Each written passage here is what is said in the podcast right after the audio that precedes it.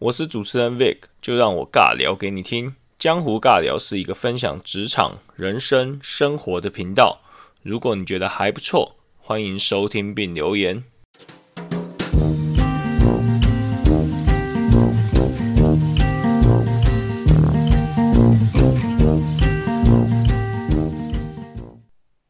好，各位听众，大家好，这里是江湖尬聊，我是主持人 Vic。今天的主讲人、主要邀请人是白色巨塔的许医生 VS 助理主持人小亏。大家好，我是许医师。大家好，我是小亏。自己带罐头笑声。今天对白色巨塔，就是有关医院风云的这部分，做深入浅出的一些探讨。那我会把重点摆到设计的一些题目，那主要会是比较贴近像我们非医学背景的大众一般人要怎么样去对医生这个职业一定有很多好奇心。那二方面是其他有关一些医病关系，跟我们实际接触到医院这个体系，我们该怎么样跟医医院的医病去做一个很好的沟通。那我大概会是着重在这些。好，那那个徐医师可以简单自我介绍。那当初是受到什么样的因缘际会是影响来进而从事医学相关？好，那各位听众大家好，那我是许医师。然后呢，我跟 Vic 跟小亏以前是同一个高中毕业的这样。然后呢，毕业之后呢，我们班上当时只有三个人重考，那我就是其中一个这样。那我当原本是考上成大电机，其实不会很差。然后呢，但是因为我呃我妈妈那边有，哎我舅舅他们是医师啦，然后呢我外公他是中医师这样。然后呃，我妈妈他们会还有我阿姨他们觉得我分数有一点接近牙医，所以呢就建议我重考试看看。那那时候要决定重考也是蛮煎熬的这样。那呃，因为大家都看着大家都上大学，然后只有自己重考啊，所以呢一开始蛮煎熬的。那后来就去那个什么街啊，那个南洋街，天下第一班补习街，北，然后就报如林的国呃国医保班哦，那没有业配，那当时呢其实也没有什么询问了，然后呢就是呃听到那里有国医保班，然后就去就去报看看这样。国医保班全名是什么？一般国立医科保证班，国立医科保证班。对那那那概念是不是跟驾训班？不知道他保证什么。总之呢，你可能是一个你，因为我从来没有真的了解，因为那个时候其实也没有很想去，就随便考看看这样。然后呢，他可能是就是说，你如果全请，就是说几没有特别请假很多，然后呢你都有去的话，那你没有考上医国立医科的话，你可以继续考这样，但是不用钱。第第二年以后就之类的，我不太知道。总之我不太在意。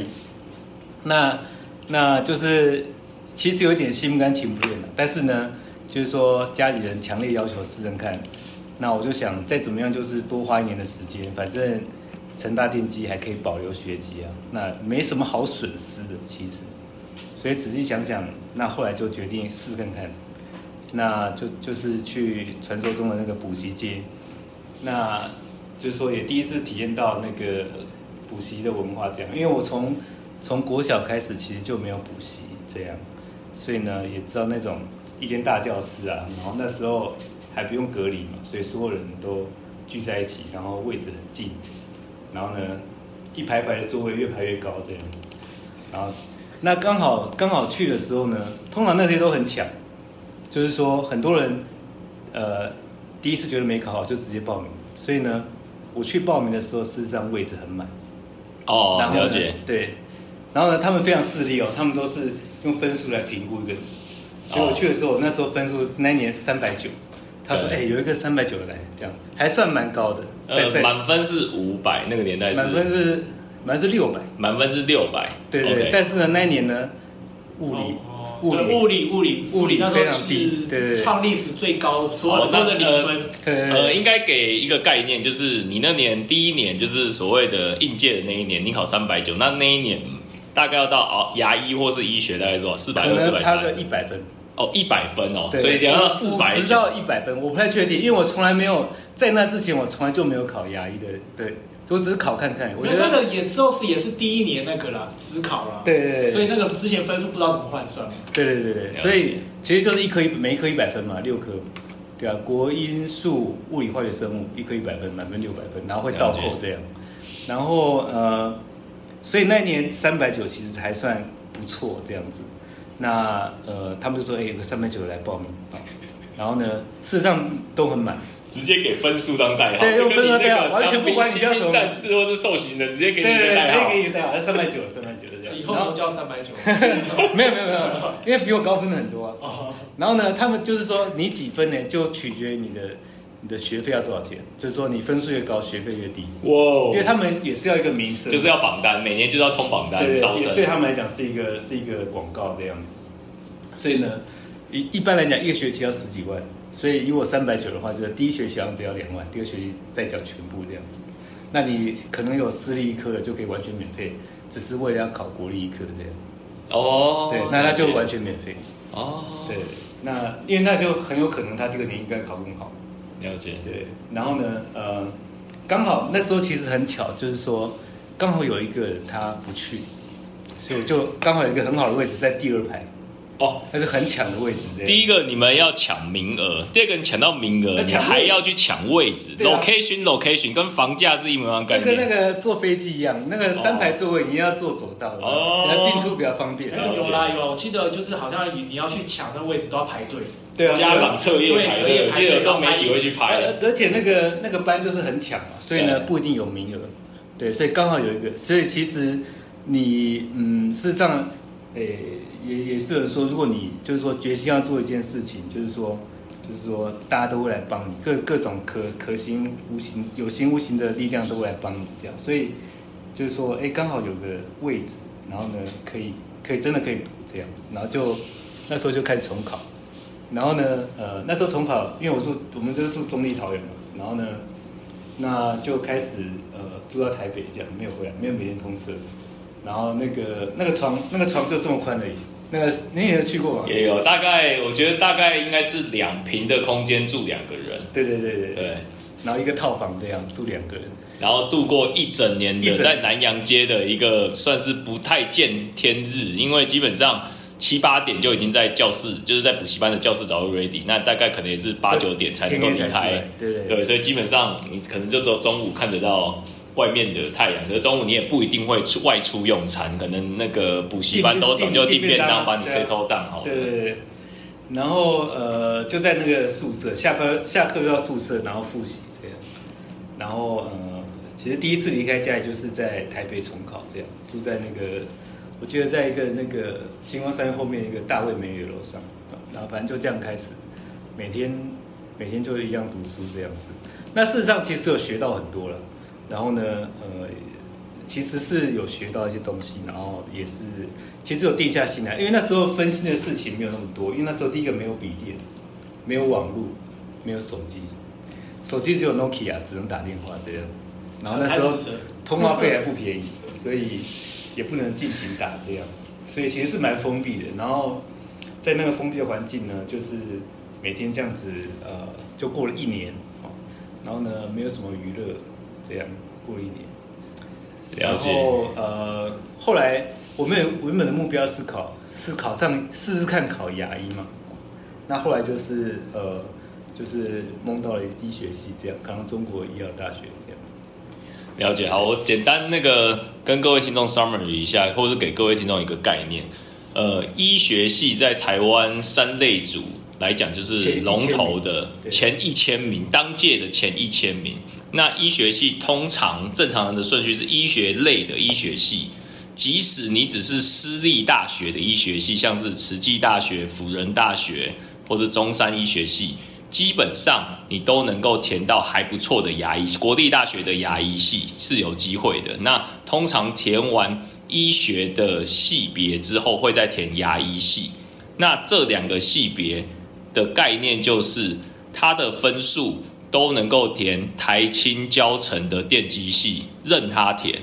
所以其实很多不懂这一方面领域的会觉得，哇，你是一个私立大学医学系，好像觉得另外一个分数更好，可是其实是完全是不同的概念，所以大概会给听众会是这样子的排序。那刚徐医师提到，呃，简单来说，就是因为家族长辈的影响啦，大家有这方面的这方面的医学的背景或是从业人员。那说实在，在当初放榜之后，短时间内有点被半推半就的就被推到这个这个这个领域去进行这一年的痛苦的磨练啊。那我觉得，当然以目前结果来看的话，其实是开花结果，也算是跟许医生这几年大家相处，也觉得他很享受，也很乐在其中。那当然成就感各方面，你都觉得哎不会后悔当初有这样子的一个整个过程。那我觉得切入到说，其实一般大众会很好奇说，呃，医学院其实训练是很扎实。那当然我们今天节目没有办法讲这么细节，那医学。医学系的训练可能正常来讲是会读到七年，那包含出来又要 intern 住院医生，包 PGY postgraduate 对对对 PGY 等等等等很细啊。那我觉得以那种普罗大众会想要了解说，哎，到底当初他们是怎么选定毕业后从事的科别，甚至说专长？这中间其实呃讲一下，就是说这中间其实跳过了一个求学阶段，大家会觉得好像读七年好像很闷啊，或是说。很无聊啊，你每天读书昏天黑地之类的，其实是不会的。那其实我们的大学生活就跟一般大学生活不会差太多，只是呢，呃，就是学分比较多，要考试前才开始念，然后呢有过其实就可以。当然是看个人的理想，有些人就是想要考高分嘛，那当然就是很努力啊。哦，那呃，其实社团活动啊，跟其呃，这些呃，大学生活其实是蛮，其实是差不多，是大家还常去。没有，你还组过乐团，你忘了？对啊，你看我还去看过你表演 诶。对，就是那时候弹贝斯啊，那时候就是有热音社嘛，然后戏排啊，然后戏网有参加过这样子。其实现在回头来来看，其实大学那段时间真的是人生最快乐的时候，这样子。一开始考上的时候，其实也是有一点。呃，没有马上接受了，就是说，大家都好像看你是未来医生，但是呢，其实自己没有什么认同感这样。其实我就是那种很传统的一个家里要求考，就要考，然后试看看，然后就是刚好有考上。那考上呢，其实一开始也没特别开心，因为其实不太知道自己到底喜不喜欢这个职业啊。觉得我们在求学阶段，其实很少很少人在问你说你以后想要干嘛，或者说。为了你以后的未来做准备，所以其实你在很多人在我们在读高中的时候，其实不太知道为什么要读这些东西啊。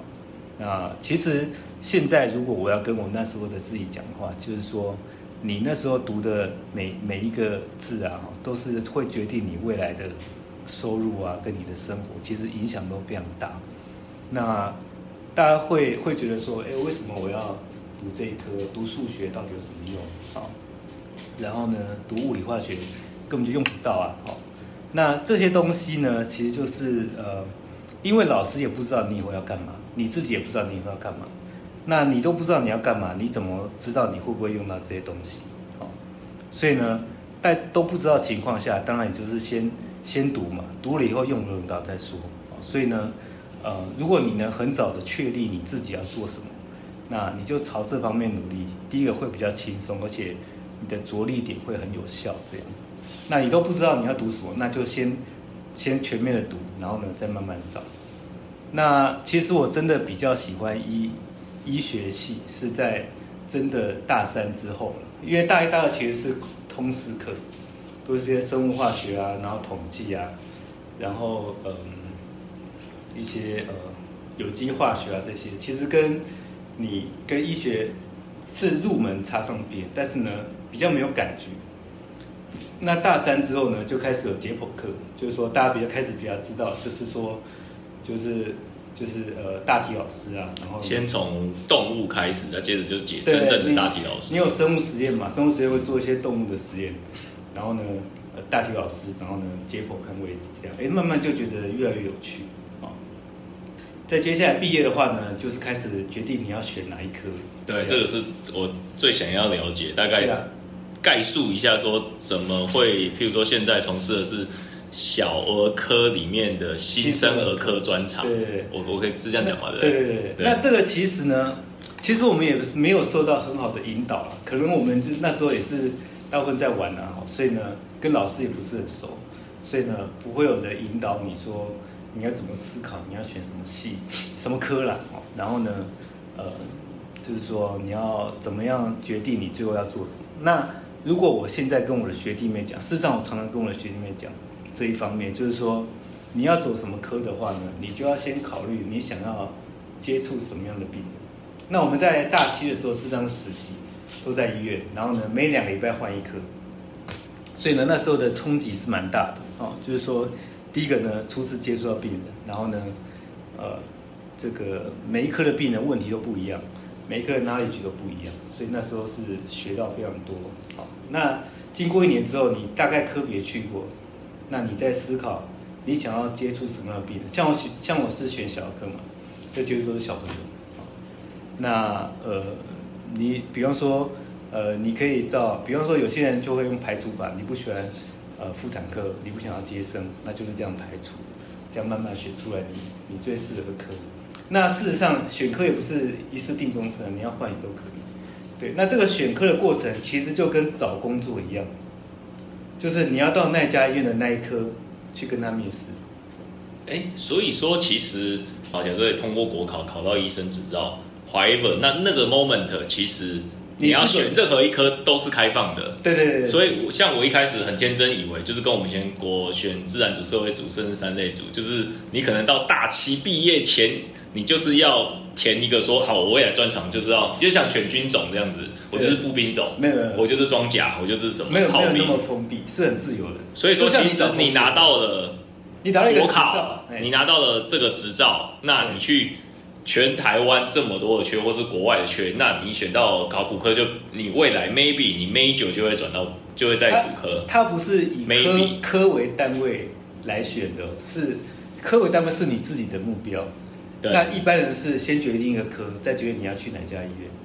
那事实上呢，每每一家医院的每一科都是独立招的。对对对，它都是原来是这样。你要这家医院外科，这家医院小科，其实都可以，没有人管你。那你 apply 上哪里？然后呢，你要去哪里？这样。假设真的我正式 apply 叉叉医院的，随便举例，骨科体系，我做了两年，发现哇，完全不适合我，这时候再转也是有机会的。你要随时转都可以。你要这个这个拿到执照再重来一个也都可以，完全没有人管。你要跟大谷翔平一样，头打兼具，对，完全你要内外兼具，有能力，内外科、精神科、妇产科全部你要都可以，但是一科 training 大概要。四至少三年到五年的时间，所以你两科就要快十年了。然后那这两科的差距呢？虽然你都是人体，但是有一点像，但是呢，每一科都有每一科的专长，所以呢，你都是凑到蛮就是要呃蛮认真的这样。有点像是市场机制啊，因为热门的科系或者说。讲比较市侩一点，像媒体会写说，哎，皮肤科会很热门啊，然后前面几年可能四大皆空啊，什么大家不想要做太辛苦的。那 anyway 就是还是秉持着一个完全是个自由市场，一个那个要去，然后有没有人要？达尔文理论就是物竞天择，对对，是有一个完全是各自各自竞争这样。哦，那这样蛮清楚的，跟我以前想的完全不一样，完全不一样，对对。小小龟跟以前想的一样吗？没有，可是完全不一样。没有，可是如果你如果没有那个执照去申请，有没有可能会有人要？就是你光靠一开始，比方说有些人也是大七毕业，还没有拿到执照，你可以申请。那当住院医师两年之内要得到执照，才可以继续下去，不然你升不上去。简简单叙述一下国考会在哪个 moment moment 要考国考，然后大概要考几次，然后大概录取率或者哪国考国考有两阶段，对，那。哎，其实制度已经改了，现在一学期只要念六年，我们那时候念七年。对。那那时候念七年的话，前四年都是完全上课。对。然后呢，每一科的知识都上，从基础的吧，生物化学啊这些物理，然后呢，再接下来内外科、儿科，然后各种科，所有你听到过的科都都会上课。对。所有科上完之后呢，六诶五六年级，我们那七年嘛，四年上课，五六年级是见习，也是到医院。对。不同的科。但是呢，你是一个旁观者，你就看，对，然后呢是个路障这样，什么事都不会做，然后呢，然后你就看那科有哪些那那因为你你在书上一直看字，你没有感觉，你有看到病人这样，你在看书完全不一样啊。所以那两年呢，也是每一科都去，然后呢，呃，就是每然后学就是看不同的病人。那七年级就是那那六年级毕业考第一阶段，所以不对，六年级毕业的暑第第六年的暑假，六升七的暑假，不是是四年结束考第一阶段，四升五的暑假，对，考第一阶段，考第一阶段，第一阶段就是基础医学，就是说所有的那些 knowledge。OK，对，那五六七五六五升见习，六升七。五五六见习，七年级实习，那完之后有一个第二阶段，那就是关第二阶段过了才有执照。哦，了解，所以大概会是四升五的时候考第一阶段的暑假，然后七升就七毕业的那个暑假考类似第二阶段。对对对，它不是暑假，它是一个。好像是二月跟十月之类的，我有点忘记，有点久。哎，反正大概会是这样的。一年会有两次，一年会有两次，对。两次都要参加吗？还是？对对，就是说有两次机会可以。哦，那这样感觉对，感觉路也是蛮宽的。那见习的话，就是各科看，你只能看，你什么时候不能做。那七年级叫做实习，见习跟实习啊，实习就是有有做事。哦。那就是说你在电脑打一打那个药，病人就要吃下去了。了解，所以呢是有是有一点责任。了解，那呃直接会影响到病人。好，呃，徐医师现在是小儿科专长于新生儿科这个专长，呃，也从业了十几年了。那目前是。呃，某大型医院的主治医师，我觉得可以跟一般我们说明一下，说像你们值班，假设你今天 on duty 是值班，那二十四小时大概简述一下大概的工作项目会有哪些？刚刚讲见习实习医师已经讲完了嘛？那就是什么是住院医师，什么是总医师，那什么是主治医师，然后主任又是什么东西这样子？那其实就是说，你七年毕业之后就开始当住院医师。住院师就是你在圈你一个科，比方说像我一开始儿科，啊，儿科三年住院师，那那那个阶段的值班呢，就是照顾住院的病人，或是说你在急诊值班看儿科急诊的病人。那值班的话呢，就是说你白天上完班之后呢，呃四点或是五点开始值班，好，那值班的话呢，就是继续待在医院，然后呢。在值班的阶段呢，就是呃有新病人来，你就问他病史，然后呢帮他开药，然后打病历，然后呢有病人有有问题帮他处理，有紧急的情况就急救，这样。就是你负责一个病房，大概四十个病人，然后呢，诶那一个晚上就是到隔天早上，那隔天早上的话呢，通常是七点半会有一个 meeting，可能是报 case 啊，或者说讨论 paper 啊之类的，然后八点半再正式。第二天的上班，所以呢，如果你有值班的话，比方说你礼拜一有值班，那就是礼拜一早上开始上班，然后到礼拜二下午四五点下班这样，所以这中间是有大概三十六小时。OK，那假设是你现在这个三十六小时，简单概述一下，以你现在是已经从业十几年，升到主治医生，大概会住院医师跟主治医师的职责是完全不一样。那刚刚讲的是住院医师嘛？对。那呃，那他们的生活就是这样。什么是总医师呢？总医师就是说，像像三年，我们儿科要圈你三年住院医师，三年结束之后呢，你要你你可以就到外面开业，好，那或是呢在医院上班，或那那再来呢就是圈你一个次专科，那像我是圈你一个新生儿科的次专科，那新生儿科的次专科呢，就是我们叫做研究医师啊，研究员呐，好，就是说。你可以，或是叫 fellow 这样子，那你就是只在儿科里面的新生儿科工作。好，那呃跟大家讲一下，新生儿科呢，就是照顾，主要是照顾早产的。好，那呃大部分是照顾三个月以下的小朋友，那到早产这样子。那所以呢，那接下来三年的儿科住院师，然后接下来两年的新生儿科的呃研究员，好。那那个研究员的期间呢，你会负责一个行政职务，叫做总医师。也就是说，总医师要带领下面的住院医师，就是说你要负责教学跟一些行政工作。所以呢，总医师是一个行政职。一般路人呢，可能都觉得哇，总医师是一个医院呢，总医师所有的医师最大。事实上，他只是资深住院医师。对对。呃，当完三年的。儿科住院师，你要先考一个儿儿儿科专科执照，儿专科执照你就是儿科医师啊。那在两年新生儿科的话，就是新生儿科总医师，你就两一个儿科执照跟新生儿科执照，有一个次专科，专科里面的次专科这样，那就是五年的 training 儿科这样子。像呃次专科，你也可以跟刚才讲的概念一样，你想要双主修也可以，你想要 infection 个感染加上是新生科，你也可以啊。只是说这些都是要花心花心血的啊，要花时间的。那当然你吹牛当然是更厉害了。那当然大大家都还是要赚钱要生活嘛，所以呢，呃，很少人徜徉在学海这样子的，大部分都是决定一个科，然后呢，其实你专长做那一科呢，就呃就已经呃可以很忙做不完了这样子。那现状呢？我说现状假设，那那现在这个中医师结束之后就就升主治医师啊。那升主治医师跟住院医师不一样，就是说主治医师不一定有缺。那大大部分的医院呢喜欢住院医师，因为住院医师薪水比较低。对。然后呢，住院照顾住院病人很很重要的角色。很大的 loading 啊，也需要很多人手。所以呢，他算是一个呃很便宜的老公啊，简单的讲。对。对医院来说。对。那主治医师的话就不一样，主治医师跟住院医师最大不一样就是他要看门诊。对。他有自己的病人。对。所以呢，你门诊的你就要经营。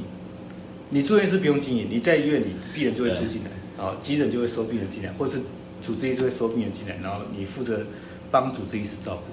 那主治医师呢，第一个你要看门诊，就是说你要经营，然后呢，呃，的呃怎么样让这个照顾好病病患，然后让让他们可以呃这个解决他们的健康的问题啊。那在接下来呢，你在门诊觉得有住院的病人。就要安排他住院嘛。那住院之后，你就要查房，每天要看一下你住院的病人有没有问题。那虽然是住院是在照顾，但是他是新手啊，他有些不会，所以呢，你要教他教学。然后呢，主治医师是负责住院的医师的一个整体的健康，这是主治医师负责啊。所以呢，他要下达 order，就是说，哎，这个病人他他是什么症状？那我看起来是像什么疾病？要怎么样治疗？他今天要做什么检查？然后呢？要治疗多久？哪一天出院？要给什么药物？从这个交代住院医师，然后呢，一方面负责教学，就是说跟住院医师说，为什么这个病人我要这样子帮他安排？那这些检查的目的是什么？这样子啊，那这是主治医师的工作这样子。所以组织医师提起来，它的重要性其实一般行业来讲，就是算是公司的窗口跟门面，因为一般普罗大众你挂号之后，马上面对到的就会是。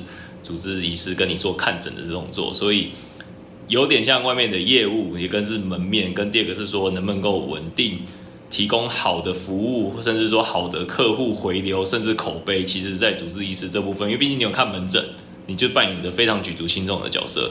而且而且这个病人的治疗是完全是由你做下决定的，所以呢，这个病人会不会好转？那治疗如不如预期，那甚至以外科医师来讲，主刀的就是主治医师。对，所以基本上你就是负担了这个你自己的病人大概非常非常高比例的成败住院的健康都是由你负责，这样责无旁贷了。对对对，这样子那听起来就是你如果值班那个三十二十四到三十六小时，应该是非常的忙碌。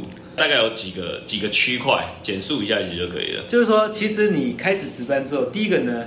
呃，从五点到晚上十一点呢，这个急诊有签住院病人进来，你就要负责。这是下午五点到晚上的十一点。对，然后呃，有新病人进来，你当然是要解决他的问题，然后帮他开药，然后准备住院的东西嘛。那接下来的话，就是说大夜十一点之后呢，可能就是不会有新病人上来，那就是看住院病人有没有问题。住院病人说突然肚子痛，突然血压突然血压飙升。所以十一点过后，正常来讲，应该是会在自己的值班房，就是自己的宿医院提供的宿舍做待命的动作。应该是值班室，值班室意思就是说呢，他就在这个病房旁边。哦，在这个病房的同个楼层，甚至大家旁边。这个事你就要去这样啊，所以不太会太远，在宿舍里。对。第二天呢，能够理解，就是假设这个晚上很多状况，那可能就很难免嘛，因为你常常被扣起来，那要去处理，立即处理一些状况。对，所以说常常睡得断断续续。中间就是呃，时不时的叫起来处理问题啊啊，医师这个病人发烧啊，怎么处理？护理师会打电话给你。对。然后呢，你就出去用电脑开 order 这样子。对。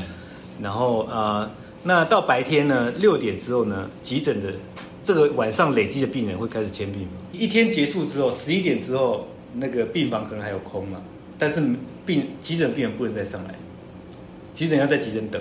对对，那他要等第二天六点，空的病房他们就要上病房了，然后你就要开始接病人了。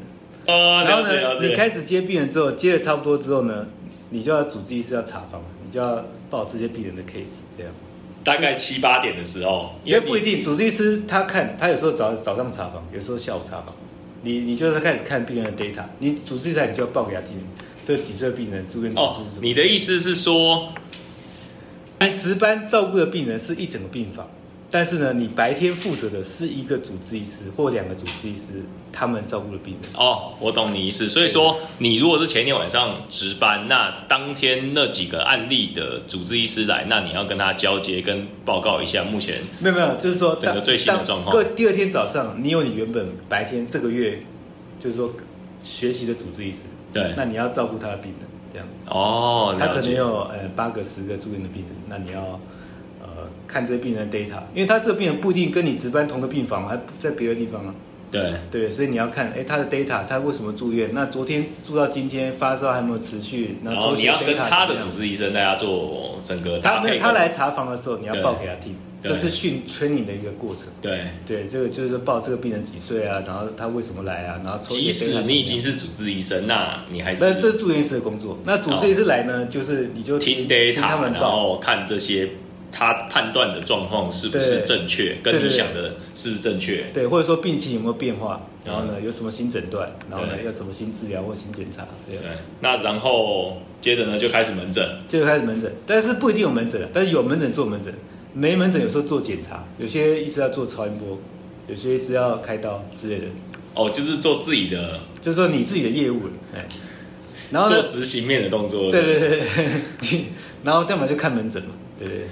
我然后这样子二十四到三十六小时就这样子，这样子过。其实，在这个忙忙碌碌中，主治医师其实就是白天来，然后晚上走，白天来晚上走，不用值班的主治医师。主治医师也有些也是要值班，那就跟值班时间就跟住院师做一样的事嘛。白天的主治医师他是看门诊啊，做检查或是开刀嘛。对，那是一白天就会结束。对，听起来确实是分蛮多区块，而且分工分蛮细的，然后大家也都要。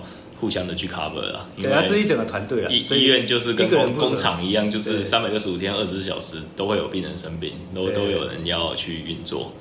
因为时间的关系，本集节目剪辑至此。欢迎你在 Apple Podcast 给予五星好评，并留言分享你对本集节目的想法与看法。江湖尬聊，期待下次与你空中相见。